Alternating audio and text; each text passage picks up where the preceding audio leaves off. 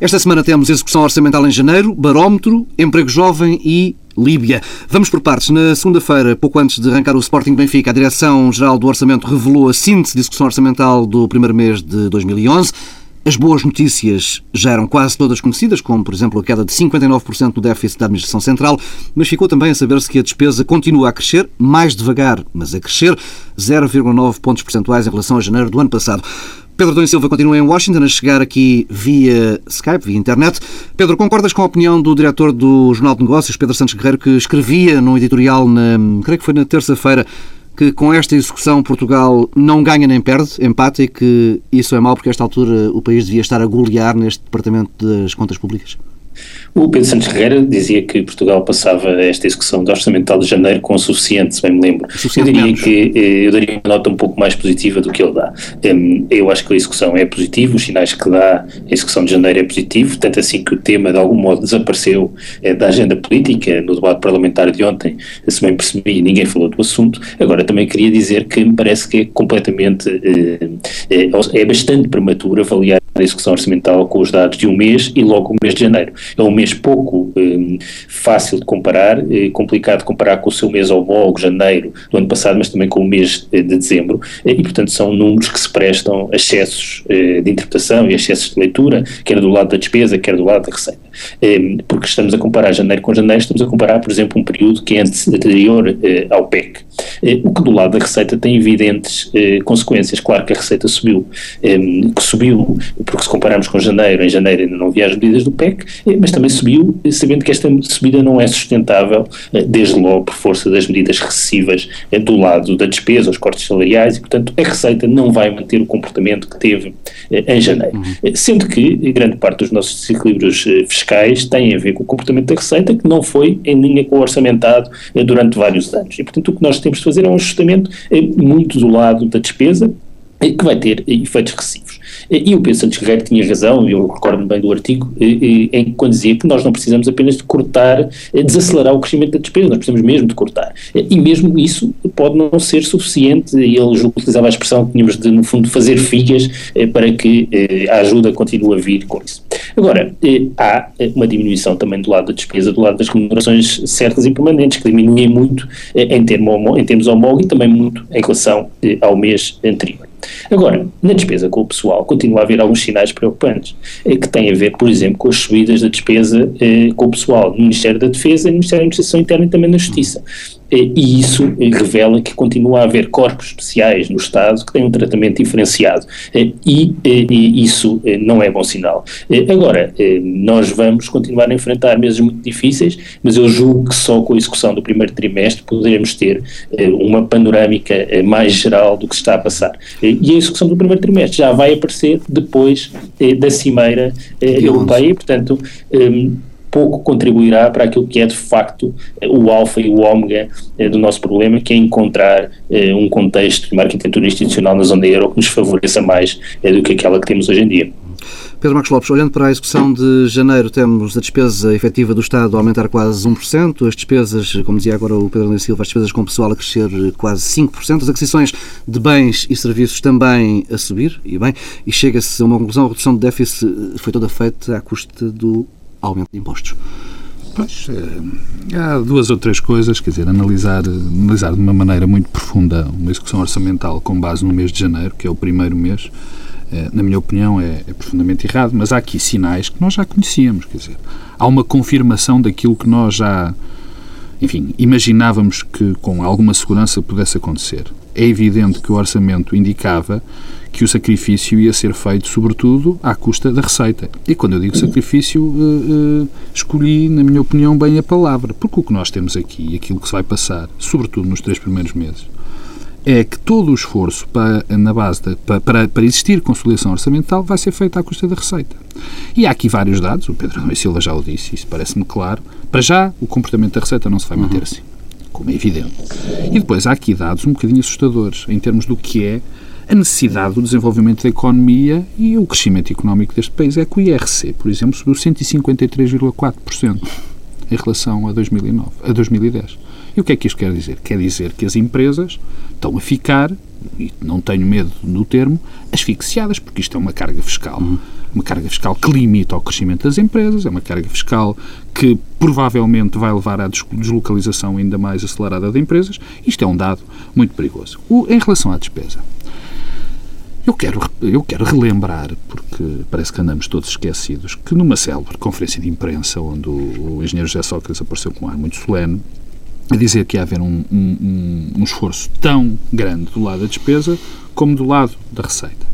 O que nós, enfim, o que nós podemos ver até agora, e eu quero reforçar sempre o até agora, porque estes dados até janeiro ainda são muito incipientes, por exemplo, na questão da, dos juros, do, dos juros da nossa dívida, só está 1,7 respaldados neste, neste, neste, neste primeiro mês. Portanto, ainda há esse, esse problema grave que, que, que eu não vou referir diretamente ao, à, à, à governação. Mas, e voltando à questão da despesa, o que é grave na despesa?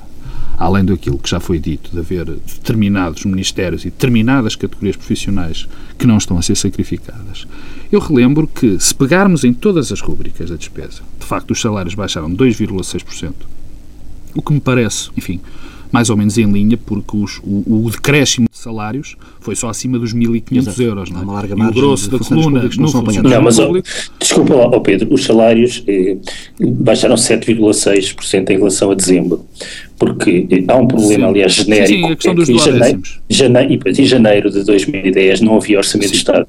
Estava, tinha havido eleições, portanto o orçamento entrou só em vigor em abril e houve muita eh, despesa efetuada em abril para compensar eh, despesa que não tinha sido feita em janeiro, transferências, nomeadamente no subsetor da saúde e da segurança social. E, portanto, isto, isto só revela que é muito difícil fazer este exercício de comparação. Eh, agora, eu estou convencido que a, a, despesa com remunerações certas e permanentes, salários, eh, baixou muito mais do que os 2,6 quando comparamos não, com janeiro. Não, enfim, uh, isto são só exercícios de, de, de, futurologia, eu não tenho essa certeza toda, mas, enfim, uh, dou, dou, dou, mais, dou mais adiante. Agora, há rúbricas que de facto decresceram.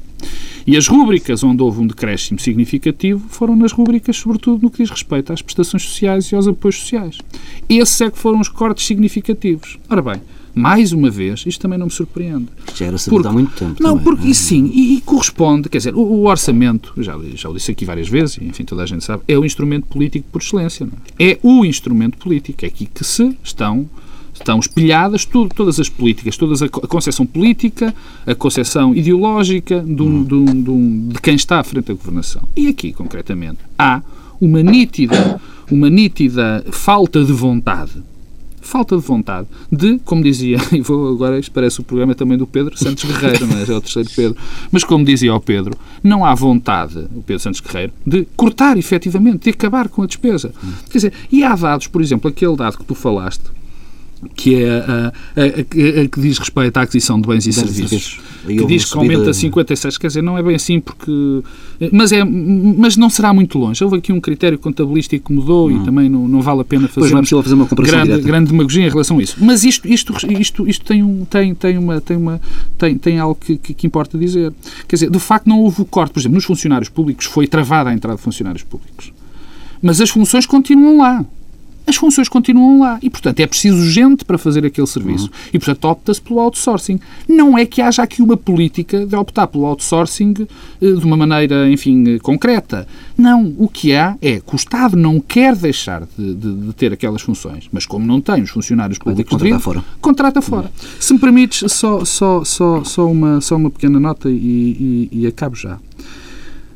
Os sacrifícios que estão a ser pedidos às empresas e aos cidadãos vão ter consequências trágicas. Trágicas no fim do ano, daqui a dois anos. Outro artigo muito interessante esta semana, que foi um artigo do, do Paulo Trigo Pereira na, no Público, acabava dizendo que a única certeza que nós temos é que no final do, do ano vamos ter um maior peso do Estado dentro de todos os setores e uma maior carga sobre os cidadãos e das empresas, como é evidente, porque depois do próximo ano as empresas vão estar exangues as e as pessoas também. E depois, o que é que vamos ter? Vai ter que ser outra vez o Estado a ter que voltar a investir. E vamos ter que ouvir outra vez a mesma conversa de que os particulares não podem investir e tem que ser o Estado. E mais o Estado interessa na, na nossa economia. Isto tem sido a receita dos últimos 80 anos. Pedro Adão e Silva, a forma como fomos conhecendo alguns detalhes desta execução eh, orçamental de janeiro demonstra que a máquina de comunicação do Governo continua a funcionar francamente bem, mas eh, a pergunta que eu te quero colocar é, isso conta para alguma coisa quando se sabe que o que conta realmente é a forma como estes números são vistos lá fora?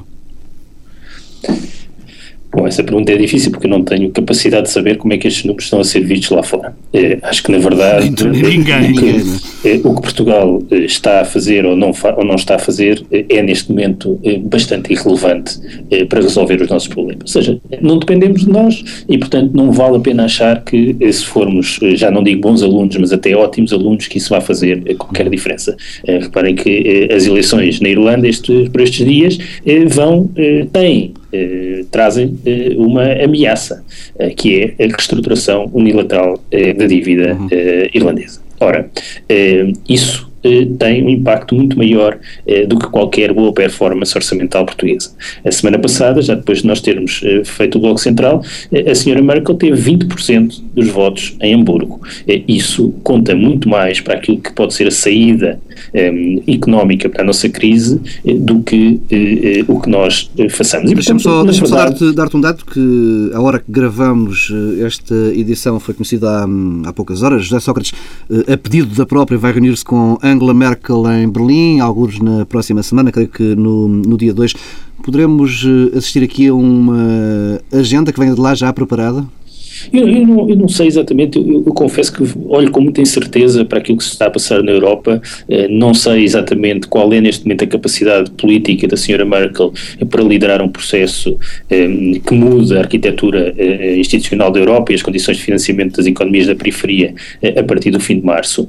não sei se a senhora Merkel vai optar por uma solução em que perdida por 100 ou perdida por mil, prefere perder por mil e de certo modo afirmar-se para a história, ou se pelo contrário vai ter eh, ou pelo contrário vai ter eh, uma tendência para se fechar mais e, portanto, seguir eh, uma linha menos integradora. Não sei, o que me parece é que isto é mais uma prova de que depende muito pouco de nós a solução para os nossos problemas, nós temos de fazer o nosso trabalho, mas mesmo que façamos o nosso trabalho, nada garante que isso resolva o que quer que seja, o que mostra o erro sistemático de, de algum modo, nacionalizarmos a capacidade de resposta à crise, não temos temos essa capacidade eh, e ao eh, fazermos depender de nós eh, a solução para, a nossa, para, para esta crise, estamos a contrair um conjunto de responsabilidades que acabará por produzir uma espécie de efeito ricochete, mais cedo ou mais tarde isso vai acontecer. Pedro Marcos Lopes.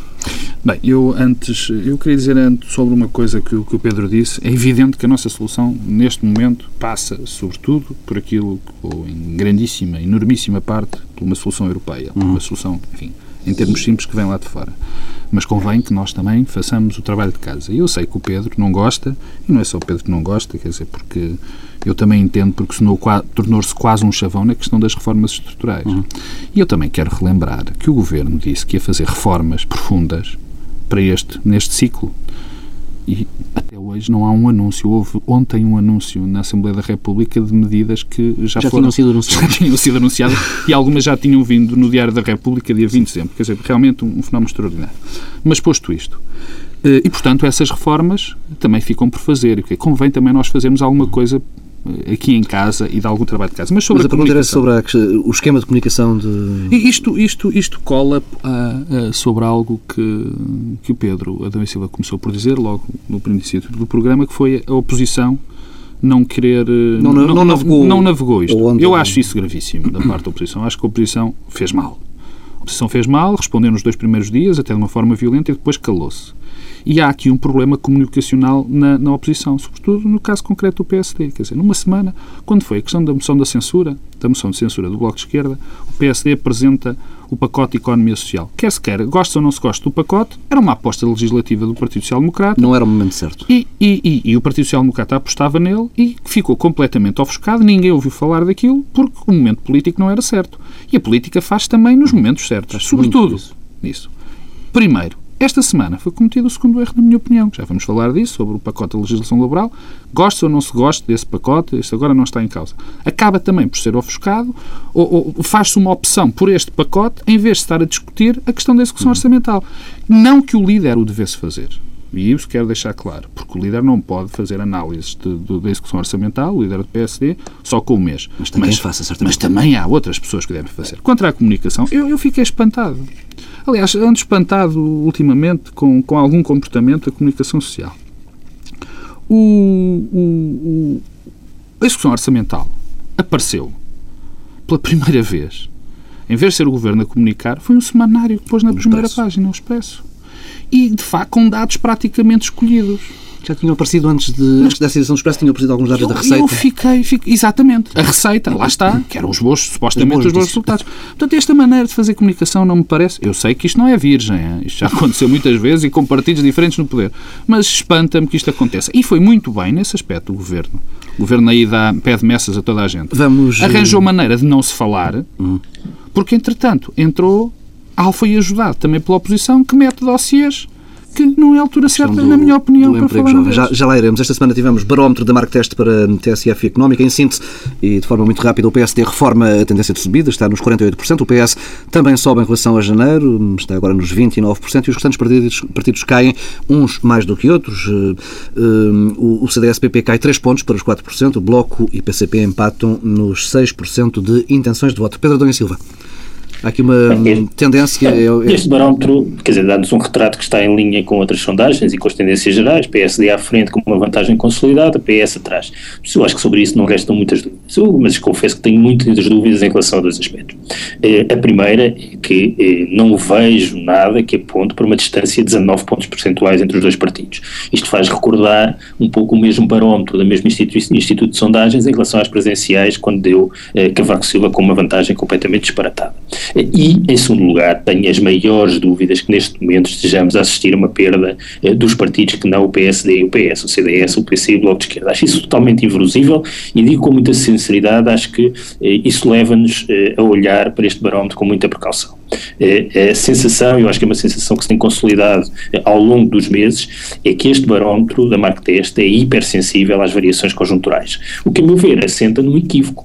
É o equívoco que os portugueses, o conjunto dos portugueses, reage à política como nós, comentadores, os jornalistas e os políticos. E isso não é verdade. Não temos flutuações de intenção de voto a refletir os acontecimentos conjunturais de cada semana. Isso não acontece nas sondagens e quando um barómetro começa a dar esses resultados, confesso é que se começa a aproximar um pouco daquilo que são as setinhas para cima e para baixo que os jornais publicam e menos eh, de uma sondagem. E, portanto, é preciso precaução e cuidado eh, quando lemos os dados destes barómetros. Agora, é evidente que a tendência geral e o retrato geral, eh, ele, este barómetro reflete PSD à frente, com uma vantagem, e PS atrás. Pedro Marcos Lopes. Bom, hum, esta sondagem, as sondagens dão sobretudo tendências, não é? E, e, esta sondagem não é defender marco teste nem defender meia marco uhum. teste, como é evidente, eh, eh, as sondagens da Mark Test têm sido nesta linha, os últimos barómetros têm sido nesta linha e que têm apresentado esta, esta tendência de uma forma clara. Eh, eu também, enfim, como todas as sondagens, quando olho para elas, encosto-me à parede 10 vezes, olho para elas 10 vezes, porque receio sempre muito, particularmente quando têm dados eh, que às vezes não correspondem à nossa, à nossa imediata percepção. Uhum. Mas a verdade é esta: é, é, é como a todas as sondagens que o Partido Social Democrata ou está com a maioria absoluta ou está relativamente perto. Uhum. Também tem sido comum que tenha havido uma, uma, uma, um caminho para a bipolarização. Isto é, tem, e esta demonstra também claramente que o PS foi buscar eh, votos eh, ao Bloco de Esquerda e que o PSD vai buscar, vai buscar votos ao, ao, CDS e corresponde a um momento muito interessante, porque o trabalho de campo desta, desta sondagem foi feito durante a moção de censura.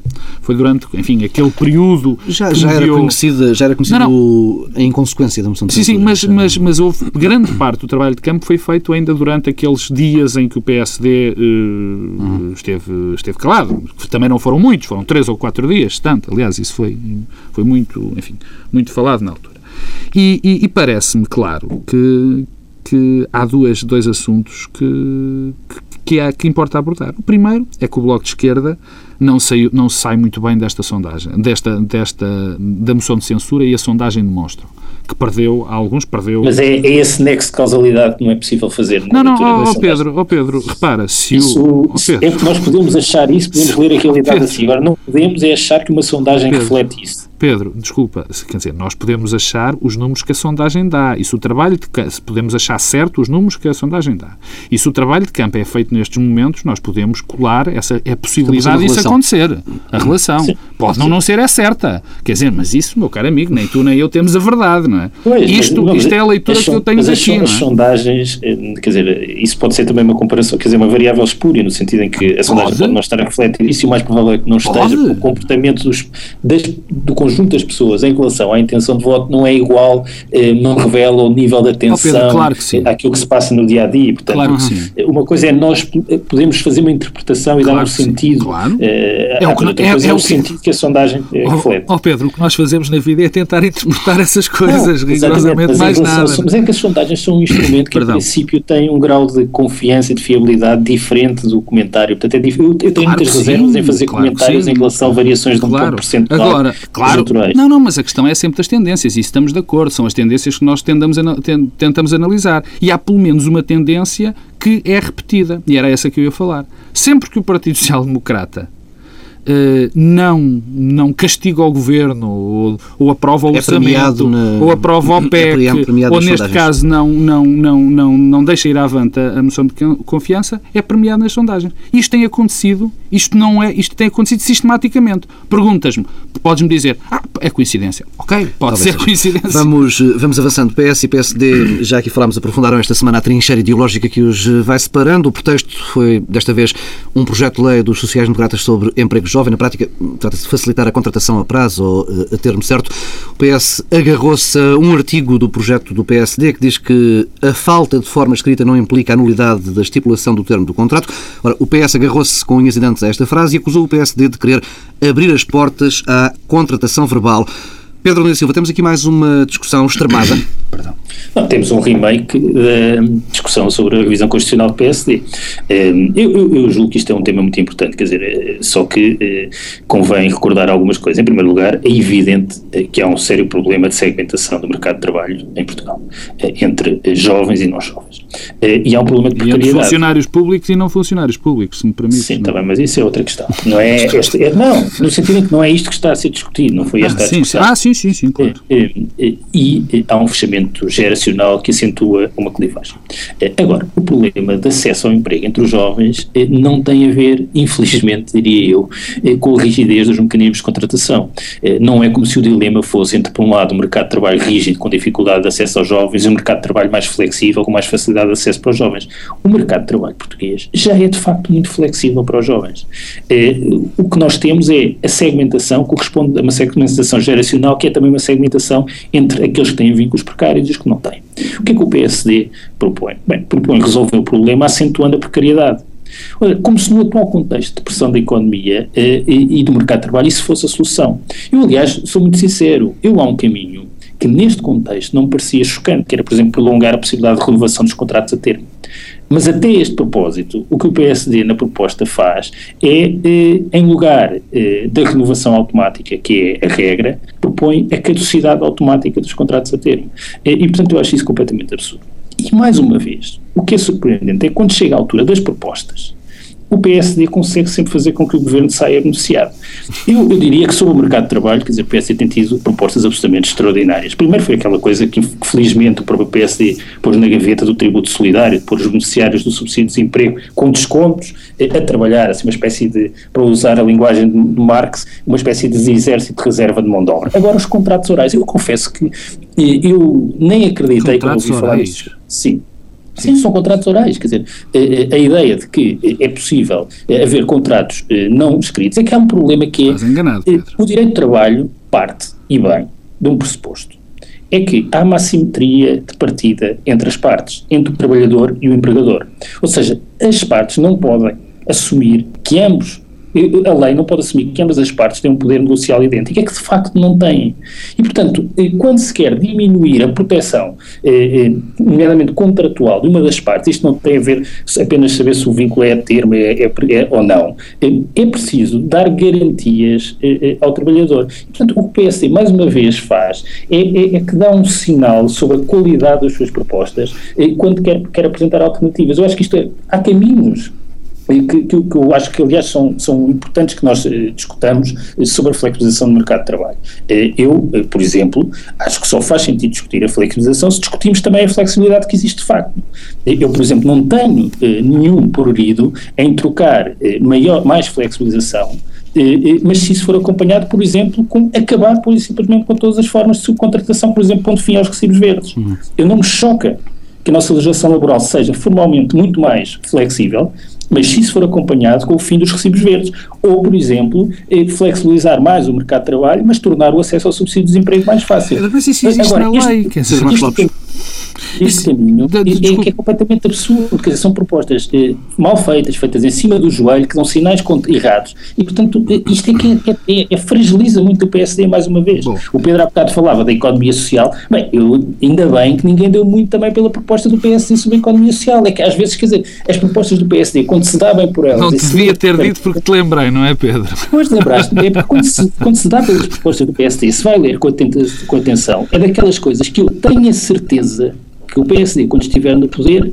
vai meter na gaveta. Bom, não é, são coisas que não, não, têm qualquer solidez e que têm fragilidades gritantes e, portanto, nisso dão sempre inúmeras oportunidades a um governo que está naturalmente fragilizado. Pedro, Pedro, avançando, Pedro, Pedro, o Pedro não quer comentar as sondagens porque acha que é uma espécie de futurologia, mas já quer comentar o que o PSD vai fazer quando chegar ao poder e já não é futurologia. Eu tinha que dizer isto, Pedro da. Bom, há aqui vários pontos que o Pedro tocou e que nós já discutimos várias vezes. Para já, há aqui um... Há aqui, convém porque anda toda a gente a falar disto, convém que, se, que, que haja um esclarecimento. Os recibos verdes, quando as pessoas são pagas a recibos verdes, a lei especifica exatamente a situação onde podem ser pagas por recibos verdes. E a lei geral do trabalho também é clara que, em muitas das situações onde há recibos verdes, isso é um recibo verde ilegal. Portanto, se não há atuação sobre os recibos verdes, que são evidentemente ilegais, a culpa não é da lei. Porque isso já está na lei. O que o Pedro diz, por exemplo, o Pedro diz uh, uh, uma coisa muito. Bem, se se acabar com estas formas de, de pagamento de recibos verdes, eu até sou a favor, diz ele, eu até sou a favor de existir essa maior precariedade, entre aspas. Prolongar não? os contratos. Prolongar os contratos a termo ou até torná-los uh, os contratos mais precários. Quer dizer, mas isto já acontece na lei. Hum. Eu, eu, e este, este é um discurso que está a tornar recorrente no espaço público. Sério? Desculpa lá, Pedro. Eu, claro. eu recordo que eh, o novo Código Contributivo introduzia um conjunto de mecanismos para eh, fazer descontos e aumentar a proteção eh, dos trabalhadores a recibos verdes, que são uma forma eh, de, eh, no fundo, de regular o, o, trabalho precário sob a forma de recibos verdes, e o que eu vi foi uma rejeição total Pedro, dessa forma de enquadramento daquilo Pedro, que é um trabalho de facto ultra precário. Oh Pedro, eu desculpa, mas há uma coisa coisa, quer dizer, a legislação do trabalho, a lei do trabalho, e já há muito tempo, prevê que é ilegal o facto de alguém trabalhar segundo certos critérios, com horário, com, com hierarquia hierarca, que isso já está. Quer é dizer, evidente. portanto, quando se traz esse assunto à colação e dizer que se acabar com isso pode-se estender mais, não faz sentido porque isso já está na lei. Aliás, mas eu nem percebi. A questão, a questão é que é evidente que quando se faz a falar em acabar com isso, não é chegar um dia proibir. Não, mas, é exatamente mas, criando mecanismos para que isso, essa Pedro, forma de trabalho seja enquadrado, Pedro, nomeadamente em termos de proteção social. Pedro, mas Agora, isso já está proibido. Espaço, o que assistimos é uma reação unânime contra Pedro, esses mecanismos. Desculpa, Pedro, isso já está proibido desde que a lei, desde o Código de Trabalho eu não estou a falar da proibição, estou a falar que exatamente as proibições legais em Portugal muitas vezes não funcionam. Ah, isso é outra é história, é preciso, falar de outro assunto. O que é preciso é dar passos para enquadrar e regular, nomeadamente em termos de proteção social, essas formas de participação no mercado de trabalho. E o que assistimos é quando essa discussão é feita, há uma reação unânime contra. Oh, Pedro, é isso. isso. muito bem. Agora, não vamos é dizer não, que as coisas existem que não existem, ou que existem que não existem, porque ela está lá. Se as pessoas, se o governo, se o governo, se os tribunais também, muito, em, muito, em parte, não atuam muito. com isso, isso já é outra questão. Agora, não vamos fingir que as leis não existem, apesar de nós sabermos muito bem que depois temos problemas concretos, graves quanto a isso. Só a proposta do, do PSD. E eu, não vou, e eu não vou repetir aquilo que eu acredito em relação à legislação de trabalho. Quer dizer, eh, por, por muito que choque as pessoas, por muito que choque as pessoas, e provavelmente deve ser aí um, único, ou duas, ou três, ou das três pessoas, eu acho que a legislação devia ser muito mais flexível em termos de legislação laboral, extraordinariamente mais, mais flexível, e mais, eu acho que isso contribui, contribui para que houvesse menos desemprego. Hum. Se calhar não nestas circunstâncias, mas em termos económicos e em termos globais e durante um espaço de tempo maior. Posto isto, e já repeti isto muitas vezes, não, não, não vale a pena repetir. Há, há coisas nesta, nesta proposta do, do PSD que foram cavalgadas de uma maneira que eu, eu, francamente não percebo. Eu só gostava que o PS, que o PS dissesse, como disse, que eu, eu, realmente não percebo. E não é tomar uma posição de defesa ou não defesa do, deste, deste pacote laboral ou da posição do PSD. Onde é que o PSD, na proposta de lei, diz que há falta de forma escrita? O artigo 8 diz claramente que tem que ser sob forma escrita. O que se prevê, o que se prevê nesse artigo é que essa forma escrita possa ser diferida há algum tempo. É isso que está na proposta de lei. E eu vi deputados do PS e gente toda a gente a falar. Houve, houve alterações ao documento durante a, durante a semana. Bom, não interessa se houve declaração. Quer dizer, o que interessa é o documento que é apresentado hum. ao, ao, plenário para discussão e para votação. E, portanto, eu vi isto, isto de uma, feito de uma maneira, não sei quanto tempo. Depois, este projeto, para já este projeto tem uma duração temporária. E tem a ver não com o desemprego jovem, mas tem a ver com os 600 mil desempregados que existem no mercado de trabalho. É para, para tentar reinserir essas pessoas dentro do mercado de trabalho. E tudo o que for feito tudo o que for feito para tentar pôr as pessoas dentro do mercado de trabalho, porque o drama é quando estamos muito tempo sem entrar no mercado de trabalho. Porque esta lei não é feita para jovens. Eu não sei onde é que foram buscar esta história dos jovens também. É para as pessoas que estão desempregadas também. Hum. Para as pessoas que estão desempregadas até há mais tempo. Portanto, eu, ah, foi feita uma mistificação. Esta proposta tem alguns defeitos, na minha opinião, mas no, no CERN tem muitas qualidades. Agora, não é assim não, eu, eu acho que o PSD tem que ser, deve ser claro nisto e não pode andar para trás e para a frente. Ou nós queremos liberalizar, ou nós queremos flexibilizar e temos propostas concretas, ou não podemos andar para a frente e para trás neste processo. Vamos avançando agora, e a pedido de várias famílias, o primeiro tema de política internacional num bloco central que costuma, eh, para quem ouve, alimentar-se de política caseira. A Líbia é o mais recente caso de instabilidade na região do Maghreb e do Médio Oriente. À hora que gravamos esta edição do bloco central, há relatos de confrontos eh, na, na capital, Trípoli. Há também uma, grande manifestação de apoio eh, a Gaddafi. Sarkozy já veio pedir a saída do histórico líder líbio e o governo de Madrid já defendeu mesmo o envio de uma força da NATO para junto da costa Líbia. Pedro Adão e Silva, a Líbia é uma das apostas, vale a pena lembrar, uma das apostas da diplomacia económica do atual governo. É verdade. É, e eu acho que há lições que devemos tirar daquilo que se está a passar, não apenas na Líbia, mas no conjunto dos países. Eu, aqui há uns dias, eh, fui ouvindo uma sucessão de declarações eh, do embaixador de Portugal eh, na Líbia, na TSF, e digo que fiquei sempre, no mínimo, estupefacto. Há uns dias atrás, não muitos, o embaixador português descrevia a situação da Líbia como, e isto é uma citação, muito melhor que nos países vizinhos.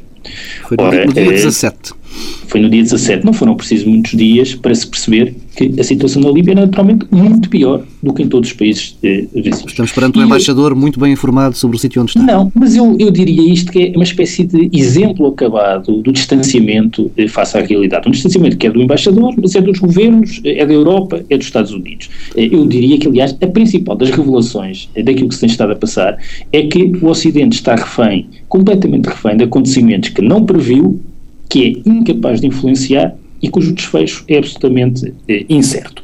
E eu sobre isso eh, acho que há algumas lições eh, que devemos eh, tirar. Bem, a primeira é que é a altura eh, do Ocidente desconfiar eh, das narrativas que são promovidas pelos próprios regimes autoritários.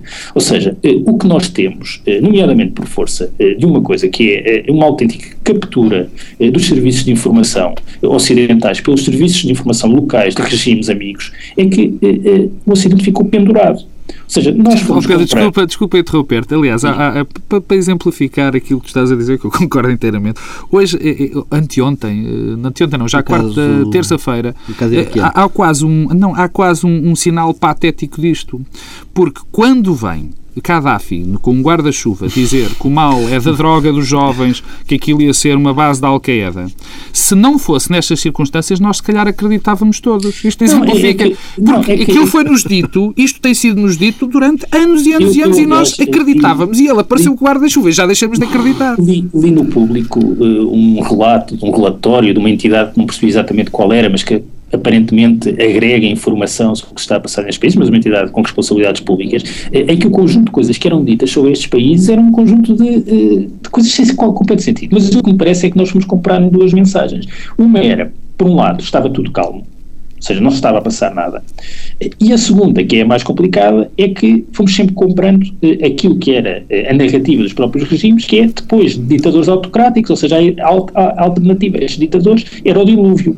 Ora, eh, até há exemplos históricos relevantes e recentes de que há transições eh, de regimes que eram eh, ditaduras pró-americanas e anti-islâmicas e não se seguiu necessariamente uma ditadura não secular e fundamentalista. O exemplo da Indonésia é um exemplo acabado e com outras características a, Coreia eh, do Sul. E, portanto, o que me parece é que a captura dos serviços secretos pelos interesses locais os eh, efeitos negativos eh, da estratégia neoconservadora, que tinha razão quando dizia que é preciso, não podemos abdicar de promover as liberdades, mas ao utilizar esse argumento como biombo eh, para promover eh, as liberdades da bomba, para esconder interesses estratégicos, isso fragilizou muito a posição eh, do Ocidente. E isso tem uma lição, e essa é a lição para Portugal.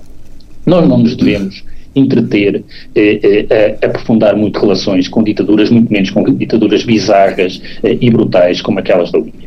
E não o devemos fazer, essencialmente, quando sabemos tão pouco sobre aquilo que se passa nesses países.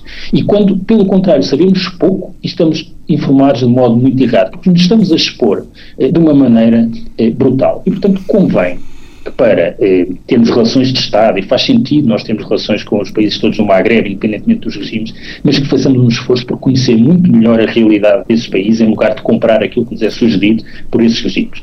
Aliás, temos o exemplo de Gaddafi, mas temos outro exemplo, que foi uma notícia que ninguém deu muito por ela, é, mas é, as pessoas estão certamente recordadas do episódio da escolha do, é, diretor, do, presidente, do diretor-geral da Unesco, em que o embaixador português na altura, Manuel Maria Quirino, se recusou a votar em Faro Kosni, que era o candidato do Egito. Ora, no regime egípcio que caiu, há dois ou três antigos membros do governo que estão inibidos de sair do país. Um deles é o senhor que Portugal se preparou para apresentar e para apoiar na eleição ao Unesco. E, portanto, isso mostra bem a fragilidade eh, da nossa posição. E, portanto, nós temos que ter um cuidado acrescido eh, no modo como criticamente participamos eh, nas relações internacionais. Pedro Marcos Lopes. Bem, é esta parte que eu, enfim, vou, vou, vou abordar com mais leveza, que é a questão das nossas relações, a necessidade às vezes obriga-nos a determinadas coisas que nós não queremos fazer. Realidade. Agora, há um mínimo de pudor e, de facto, houve alguma falta de pudor, eh, não só em relação a Gaddafi, mas com outros ditadores. E que era melhor, eh, enfim, haver mais, vou voltar a repetir, pudor no tratamento. Agora, há, há aqui duas ou três coisas que me parecem relevantes. A questão da falta de informação, tanto dos, da, das polícias, da, das secretas, das agências, das embaixadas, nesta situação no Maghreb, eh, há um dado que é fundamental. Esta revolução também acontece num momento particularmente tenso em termos económicos. Uhum com a subida do preço dos, alimentos. dos alimentos, com a questão, com, com, com o que isso representa para países eh, onde há uma grande disparidade entre três ou quatro ricos e depois gente muito pobre. Quer dizer, estas tensões económicas às vezes têm, são um pequeno rastilho, são ou um enorme rastilho que podem provocar. Portanto, eu aqui perdoo, entre aspas, quem sou eu para perdoar, mas perdoo, entre aspas, esse, esse, esse se calhar, déficit de informação. Agora, há, há duas ou três coisas das milhares que podem ser ditas sobre este assunto. A Europa e os Estados Unidos, a Europa e os Estados Unidos acharam durante muito tempo que era fundamental, que era melhor apoiar aqueles ditadores, a velha política do Henry Kissinger, não vou dizer o termo, eh, vou utilizar sacanas. Aqueles tipos são os sacanas, mas eram os nossos sacanas. E nós achávamos que eles eram os bandidos, mas, enfim, os outros bandidos ainda era pior. Ainda, era, ainda eram, oh, eram Pedro, deixa-me só, deixa só dizer uma coisa, que é uma frase célebre da Condoleezza Rice, é que no fundo sintetiza essa ideia, quando ela disse eh, a América, no caso do Estado da América, trocou a liberdade por estabilidade e não teve nenhuma das duas. Exatamente. É, exatamente. É, é, o resultado foi exatamente é, esse. E, e esse, esse, é que faz o resumo. Enfim, era a do Kissinger dos sacanas e depois é disto. Portanto, nós nunca tivemos uma política, aliás, algumas das declarações feitas, eh, tanto por, por, por membros do governo europeu como como até português, algumas infelizes, mas que, enfim, eh, passam, vão passar no crivo da turismo, história. Não? Claro que sim, estou a falar do turismo. Bernardo Trindade teve um comportamento absolutamente, enfim, eu não percebo como é que um político consegue dizer aquelas barbaridades e depois não vem pedir desculpa, mas não é só Bernardo Trindade. Houve outras declarações de, de, de governantes europeus sobre isto. E nós pagamos, em dada, dada altura, por exemplo, à Líbia para que não deixasse vir os imigrantes e fizemos um. E, e, tent, e tapamos o sol com a peneira. Ainda para mais, tapamos o sol com, uma, com a peneira com nossos vizinhos caminhos muito próximos. Três coisas muito rápidas. A primeira é da alegria absolutamente esfuziante e que nós todos andamos muito entusiasmados com estas movimentações de liberdade, porque é sempre bonito vê-las e, e é gente que está a lutar contra bandidos. Não sabemos é por, por aquilo que está a lutar. Isso incomoda. Depois, há que perder duas ou três ilusões. Aquela gente, estou convencida, não quer provavelmente instituir uma democracia liberal. Eu não sei, tenho muitas dúvidas que querem separação do Estado e Igreja, não faço ideia, não se faço ideia qual é que vai ser a posição relativamente aos direitos das mulheres, não sei qual vai ser a posição em relação aos direitos fundamentais, mas isto movimentos. E depois, mas há uma coisa que eu sei, e essa eu sei. Quando há estes movimentos populares, que são movimentos de massas, há sempre uns elementos que estão mais organizados. E as entidades que provavelmente, provavelmente não, que estão com certeza mais bem organizadas, são as piores que normalmente existem nesses movimentos. E eu tenho receio, como todos temos, que os que estão organizados sejam aqueles que nós mais tememos, os fanáticos muçulmanos, os, os fundamentalistas. Bem, fechamos esta edição do Bloco Central com Pedro Marcos Lopes receoso por aquilo que se vem a acontecer no de Magra.